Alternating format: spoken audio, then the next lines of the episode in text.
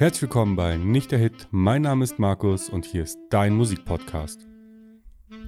Diese Woche nehme ich euch mit durch die Zeit und wir schauen uns gemeinsam an, wie sich im Laufe der Jahrzehnte die Art, wie wir Musik hören, verändert hat. Lasst uns im Jahr 1984 starten, das Jahr, in dem die CD auf den Markt kommt und ich zwei Jahre alt bin. Nachdem Philips und Sony ewig lang rumentwickelt haben am Nachfolger für Schallplatte und Tape, kam am Ende der, die Scheibe auf den Markt, die wir jetzt kennen, die CD. Die wäre fast so groß geworden wie eine Schallplatte und da hätten dann auch 17 Stunden Musik drauf gepasst. Wäre für uns cool gewesen, allerdings hat sich Sony dagegen entschieden, weil es einfach nicht vermarktbar gewesen wäre für die Musikindustrie. Die CD-Länge, dass da 74 Minuten drauf passen, haben wir angeblich Norio Oga zu verdanken. Der gute Mann war Vice President bei Sony und auch gelernter, studierter Opernsänger. Und ihm war wichtig, dass zumindest Beethovens Neunte komplett auf eine CD passt, ohne dass man was umdrehen muss, eine zweite CD braucht. Die Geschichte ist auch bestätigt von seiner Frau und darum haben wir heute diese komische Länge von 74 Minuten für eine CD, weil wir hätten auch genau 60 Minuten haben können oder 90 oder eben 17 Stunden 40. Ich hatte meinen ersten CD-Player im Jahr 92, den ich mir damals von meinem ersparten Geld gekauft habe. War so ein schwarzer Kasten, wie wir ihn wahrscheinlich alle hatten. Man kann mir, was der gekostet hat. Ich glaube, so um die 100 Mark, weil eine CD habe ich noch mitgenommen für 20 Mark. Also 120 Mark werde ich so gespart haben. Die waren damit auch weg. War für mich sehr cool, weil Ne, ich hatte auf einmal die Möglichkeit, ein komplettes Hörspiel zu hören, ohne die Kassette umdrehen zu müssen, was für mich als Zwölfjähriger irgendwie erstaunlich wichtig war. Also was Norio Oga sein Beethoven war, war mir TKKG oder die drei Fragezeichen. Meine zweite CD war die Love, Peace and Money von den Toten Hosen. Die hat mir meine Mom geschenkt, also irgendwie ist die wohl schuld daran, dass ich jetzt ähm, Punk höre. Eine CD, die ich auch bis heute irgendwo in meinem Archivkarton im Keller besitze und die ich sehr mag. Und nicht nur für mich war die CD eine großartige Erfindung, sondern hat sich weltweit sehr schnell und sehr gut durchgesetzt. Also 92, als ich meinen ersten CD-Player hatte, war die Schallplatte, das große Vorgängermedium, eigentlich schon komplett vom Markt verdrängt. Und im Jahr 2000 wurden weltweit 2,4 Milliarden CDs verkauft und unendlich viele Abspielgeräte. Also die CD war für Sony auf jeden Fall der große Wurf und für Philips in der Zeit. Und ich weiß noch wie heute, was mich grundsätzlich immer aufgeregt hat an der CD, war, wenn meine Mutter der Meinung war, sie müsste meine CDs aufräumen und die falschen CDs in die richtigen Hüllen gepackt hat. Oder ihr wisst, was ich meine. Also CD und Hülle nicht zusammengepasst haben. Ich habe es gehasst und sie hat damit nie aufgehört. Und bis heute macht sie das bei ihren eigenen CDs auch noch. Also zumindest mal bis vor drei Jahren. Eine furchtbare Angewohnheit, aber die hat sich zum Glück mit dem nächsten Format relativ schnell entwickelt. Denn nachdem ich 92 meinen ersten CD-Player hatte, kam 1995, nein, das stimmt gar nicht, 1991 kam die erste MP3 auf den, wurde das MP3-Format released. Und ja, damit haben wir jetzt, lass mich kurz rechnen, 40 Jahre, nein, 30 Jahre MP3. Das ist auch der Aufhänger für die Folge. Am 6.12.1991 hat Karl-Heinz Brandenburg einer der Ingenieure vom Fraunhofer Institut dieses neue Format MP3 rausgebracht. Und ja, es war 91 ein schönes Format. Es komprimiert Musik so, dass man nur noch das für den Menschen Hörbare in der Datei hat und somit die Datei nur noch ein Zehntel so groß ist wie in herkömmlichen digitalen Musikformaten, die es bis dahin gab. Aber es fand jetzt nicht direkt Anwendung. Also ich kann mich erinnern, 1995 war so das Jahr, in dem ich mit MP3s das erste Mal richtig in Kontakt war weil da gab es dann auch ISDN. Und mein damals bester Freund hatte sehr großzügige Eltern und die haben einen ISDN-Anschluss liegen lassen und der hat auch einen PC bekommen. So, also hatten wir Internet mit 13. Aber es gab eigentlich noch kein Internet. Also wir wollten, wir haben gehört, im Internet gibt es äh, Porno und es gibt Musik zum Runterladen. Also haben wir uns nach beiden auf die Suche gemacht. Für Bronn war einfach die Bandbreite noch nicht da und Musik gab es jetzt nicht so in Hülle und Fülle oder wir haben sie einfach nicht gefunden. Also das erste Lied, das wir gefunden haben oder das er gefunden hat und mir dann gezeigt hat, war Joint Ventures ähm, Hank. Hanky war ein Dockarbeiter. Könnt ihr auch in der Playliste zur Folge hören. Aber das war es auch dann schon. Und dann hat MP3 für uns erstmal, glaube ich, relativ lange keine Rolle mehr gespielt, bis dann so Hip-Hop richtig durchgestartet ist und mit der MP3 auch so die erste Demokratisierung der Musik stattgefunden hat. Dadurch, dass die MP3 relativ klein ist, man nicht viel Speicherplatz braucht und die Bandbreite komprimiert ist, lässt sie sich eben auch mit weniger Rechenpower bearbeiten und somit haben ganze Generationen, vor allem meiner Meinung nach Hip-Hop und auch Techno, angefangen in Kinderzimmern und Kellern Musik zu produzieren, wo auch wirklich sehr hörenswerte Ergebnisse erstanden sind. Unter anderem ein Song, den ich euch nicht vorenthalten möchte, also zumindest in der Playlist ist er drin, von der Band Doppelkopf, der Song Superstar, wo es genau darum geht, wie der Zeitgeist einen jungen Mann aus seinem Keller holt und ihn auf die große Bühne stellt, weil genau das ist damals sehr, sehr häufig passiert. Meiner Meinung nach war daran die MP3 auf jeden Fall maßgeblich beteiligt. Wir, tatsächlich der besagte Freund und ich, haben uns auch mal versucht, Musik zu machen. Die, der Bandname war Kinder des Zorns, aber muss leider sagen, mit einem Laptop aus den 90ern oder frühen 2000ern und einem Mikrofon vom Aldi, was eigentlich dafür gedacht ist, äh, Telefonate zu führen, kommen nicht so die mega hörenswerte Ergebnisse raus. Deswegen haben wir das dann auch irgendwie relativ schnell wieder abgebrochen, das Experiment Musik zu machen. Aber nachdem ich mich ja dann die nächsten Jahre so in der Hip-Hop-Szene rumgetrieben habe, hatte ich natürlich eine für mich Lebensweg verändernde Begegnung. Ist ja ein bisschen übertrieben, aber ich habe die Schallplatte kennengelernt. In dem Haushalt, in dem ich aufgewachsen bin, gab es Radio. Ich glaube, mein CD-Player war damals auch der erste im Haus. Es gab keine Stereoanlage, aus einem mir nicht erfindlichen Grund gab es keine Schallplatten. Vielleicht wurden sie bei irgendeinem Umzug bei einem Verwandten stehen gelassen und nie abgeholt. Ich habe keine Ahnung. Aber wir haben irgendwann bei einem Kumpel gechillt und der hatte ein komplettes DJ-Set da stehen, also mit zwei Turntablen und einem Mischer und Schallplatten.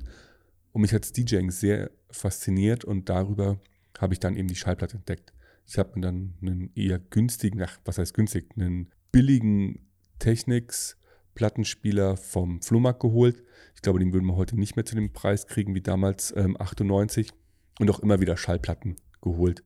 Unter anderem war meine erste, glaube ich, ähm, Wonderful World ja, ich glaube, das war mit mein, eine meiner ersten Schallplatten, eine Single, die ich mir vom Flohmarkt geholt habe. Aber viel mehr wurde es auch nicht. Also es blieb dann jahrzehntelang dieser Plattenspieler, den habe ich immer mit umgezogen. Es wurde eine kleine, bescheidene Plattensammlung, die habe ich dann auch mal verkauft, weil Geldsorgen. Und dann habe ich vor ein paar Jahren, wie ihr ja, die schon länger dabei sind, wieder angefangen zu sammeln und mir einen ernsthaften Plattenspieler gekauft. Aber das war meine erste Begegnung. Ich habe dann gelernt, dass man aus zwei Songs einen machen kann beziehungsweise sich einen eigenen Mix aus verschiedenen Schallplatten zusammenstellen kann.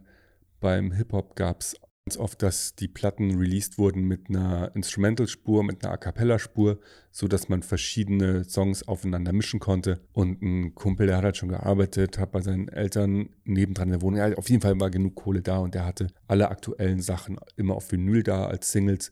Und da konnte man sich schon sehr, sehr schön ausprobieren. Aber viel mehr war mit Vinyl nicht. Also es wurden irgendwie 97, 98 600.000 Platten in ganz Deutschland verkauft. Also es war einfach nicht wichtig. Die CD war Mitte, Ende der 90er das maßgebliche Medium. Allerdings hat sich das 2001 geändert. Also 2001 war zum einen das Jahr, in dem am allermeisten Schallplatten verkauft wurden als Alben und dann begann der Niedergang. Also wir müssen nochmal kurz zurückspulen ins Jahr 98.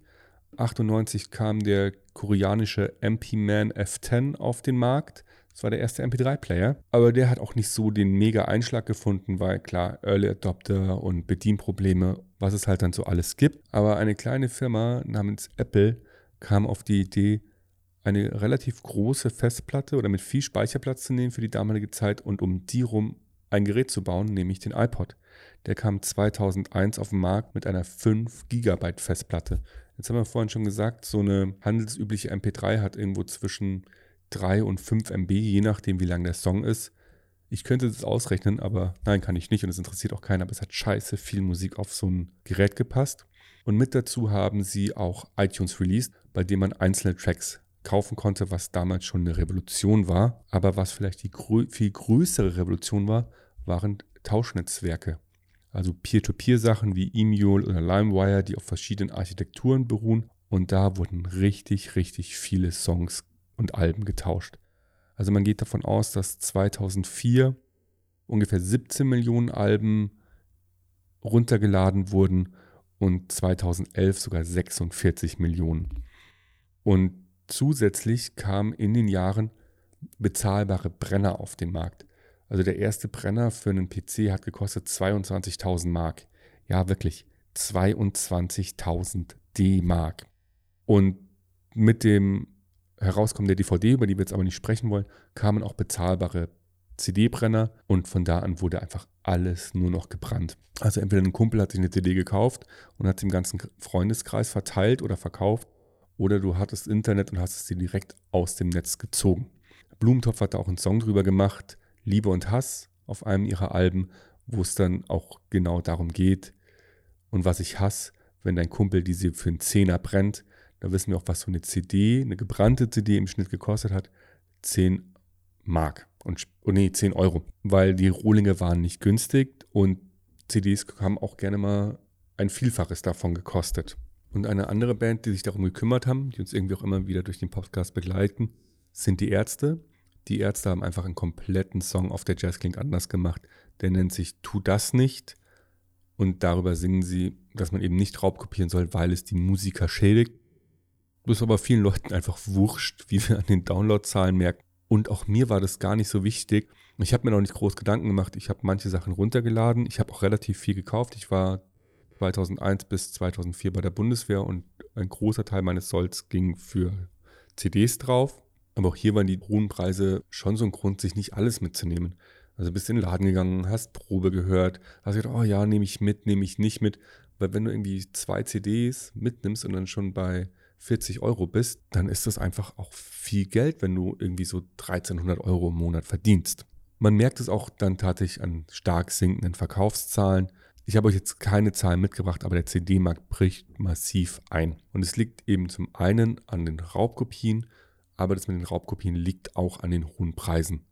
Also die Fantastischen Vier in ihrem Intro zu 4,99 erwähnen auch, dass so eine CD 30 Mark kostet. Also im Jahr 99 kam das, glaube ich, raus oder 2000 das Album. Es ist immens teuer. Und die letzten Preise, die ich gesehen habe, die ich gefunden habe, bevor der Crash kam, war, dass so, eine, so ein Album im Schnitt 16,90 Euro kostet. Wir sind aktuell bei einem Preis von unter 9 Euro im Durchschnitt. Also sieht man mal, wie hoch diese Preise waren. Die Musikindustrie ist auch dagegen vorgegangen. Unter anderem hat Metallica Napster verklagt und gewonnen. Verschiedene andere Künstler haben Plattformen verklagt. Es wurden Server dicht gemacht. Also es war wirklich ein großer, großer Krieg gegen das Raubkopieren. Aber ich habe jetzt persönlich niemanden kennengelernt, der wirklich mal eine Abmahnsumme bezahlen musste. Falls doch jemand da draußen ist, der sagt, ey, ich habe mal 5000 ähm, Mark oder Euro abdrücken müssen wegen Raubkopieren, würde mich die Geschichte dahinter total interessieren. Und ich weiß, es gab auch Urteile, wo Leute, die in Massen runtergeladen haben, also in, keine Ahnung, in Gigabyte und Terabytes gerechnet, dass die bezahlen mussten. Aber persönlich kenne ich niemanden. Der Markt ist nicht zusammengebrochen, weil die Musikindustrie irgendwie gewonnen hätte, sondern weil ein kleines schwedisches Unternehmen 2010 den Markt erkannt hat und das Musikstreaming erfunden hat. Also wir reden hier von Spotify, das sollte jedem klar sein. Und mit dem, mit dem durchschlagenden Erfolg von Smartphones und dem aufkommenden mobilen Internet, wobei am Anfang haben wir noch runtergeladen die Songs, aber ich meine, wie großartig ist diese Idee? Du bezahlst einen gewissen Beitrag im Monat und dafür kannst du so viel Musik hören, wie du willst. Da war natürlich Apple mit ihren 99 Cent pro Song durch. Und auch die Schulhof-CD für einen Zehner, egal wie viel drauf war, war durch ich meine, das ist natürlich ein Megasprung und soweit ich weiß, heute wird fast nichts mehr runtergeladen, es sei denn, du kriegst es bei Spotify nicht. Also es hatte vorher schon, ähm, YouTube hatte auch schon Songs auf der Plattform vorher, aber das war natürlich nicht so gut für mobil, weil Videos sind halt einfach riesengroß. Jetzt gab es noch einen Vorteil, den die CD bis vor kurzem gegenüber dem Streaming hatte, womit sie eigentlich noch so das Superior Medium war, und zwar die Datenmenge, also die Bandbreite, die eine CD liefert. Da kam bisher kein Medium mit, also weder beim Bass noch bei der Breite an Song, an den Höhen. Egal, also die CD war das Medium zum Musik hören. Nur haben jetzt die Streaming-Dienste auch hier aufgerüstet und inzwischen kriegt man Streamingdienste Spotify noch nicht, wobei die wollten dieses Jahr 20, nee, 2022 wollen sie damit auf den Markt kommen mit HiFi-Streaming. Also hier hast du dann eben auch ein Looseless-Format, das dir die ganze Bandbreite mitgibt. Wobei, ganz ehrlich, wenn du jetzt nicht die Mega-Kopfhörer hast und ein geschultes Ohr oder die fette Anlage zu Hause stehen hast, wirst du es nicht hören. Den Unterschied zwischen digital, CD und Vinyl. Du wirst am ehesten noch hören, wie fehlerbehaftet die Schallplatte ist. Mit Knistern und Knacksen, was ja dann auch diesen angeblichen Charme ausmacht. Und eben mit diesem Musikstreaming und mit, dem, mit der kleiner werdenden Technik und der besseren Technik findet die zweite Demokratisierung der Musik statt. Jetzt ist es eigentlich für jeden möglich, sich immer und überall aufzunehmen. Also so wie ich hier sitze, ich habe hier ein kleines Mischpult von Tascam stehen. Das geht via USB in den Laptop. Da hängt ein ordentliches Mikrofon dran. Ich hätte noch einen zweiten Kanal für, ein, für eine Gitarre. Und zack, könnte ich mich aufnehmen, ein Album fertig mischen mit bezahlbarer Software. Ich sitze hier mit Adobe Audition, was jetzt auch nicht die Welt kostet. Könnte dann mein Album oder meine Single fertig machen und auf Spotify hochladen und selbst zum Verkauf anbieten, wenn ich mich da reinfuchsen würde, bei Bandcamp. Also Bandcamp ist da so eine sehr coole Plattform für KünstlerInnen, weil du kannst dein Zeug selbst promoten. Wenn du es irgendwie schaffst, einen Vinyl, eine Vinylpresse zu finden, die dein Album presst, presst kannst du es da auch noch rausbringen und kannst dann deinen Fans als Flag anbieten, als MP3 und als CD und Vinyl.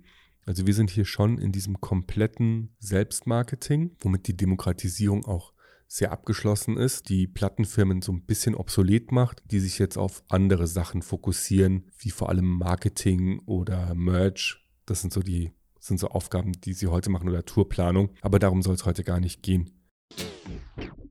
Und was ich gerade schon mit Bandcamp angerissen habe, dass es da möglich ist, eigene Schallplatten zu vertreiben, merkt man am ganzen Musikmarkt. Also dieses Jahr hat das erste Mal, also wir haben 2021, die Schallplatte, die CD in den USA seit 1986 als das physische Medium übertroffen. Dann reden wir hier von 15% Marktanteil für die physischen Medien insgesamt und dann ist halt da der Anteil von Schallplatten leicht höher als der von CDs. Also es ist wirklich marginal, weil 85%, wie wir heute Musik hören, ist digital über Streamingdienste. Bezahlt, unbezahlt, Freemium, vollkommen egal. Und die Schallplatte ist so ein Nischenmarkt, vor allem für Menschen, die Musik besitzen wollen. Denn wenn ich Musik besitzen möchte, dann möchte ich auch ein schönes Produkt haben. Und hier bietet mir die Schallplatte den maximalen Mehrwert aus Haptik, Sound und etwas Besonderem und auch einer gewissen Exklusivität, weil die meisten Schallplatten werden nicht endlos nachgepresst, weil es nicht genug Pressen für den Bedarf gibt es sei denn, sie haben Pressen nachgebaut, aber viele Pressen standen eben noch in ehemaligen Ostblockstaaten, die ja bis zum Schluss Schallplatten produziert haben, halt ihre Pressen nicht, nicht weggerissen haben.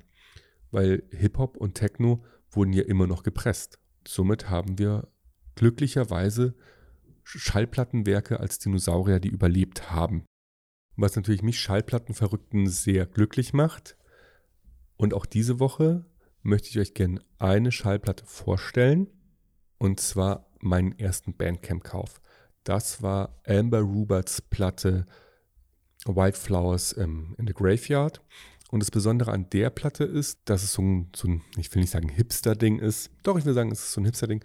Die komplette Platte wurde analog aufgenommen. Also Amber Rubert, die kommt aus Jersey, Singer-Songwriterin. Und sie hat sich dazu entschieden, diese Platte nicht auf Festplatte aufzunehmen, sondern auf Band, was natürlich alles sehr limitiert.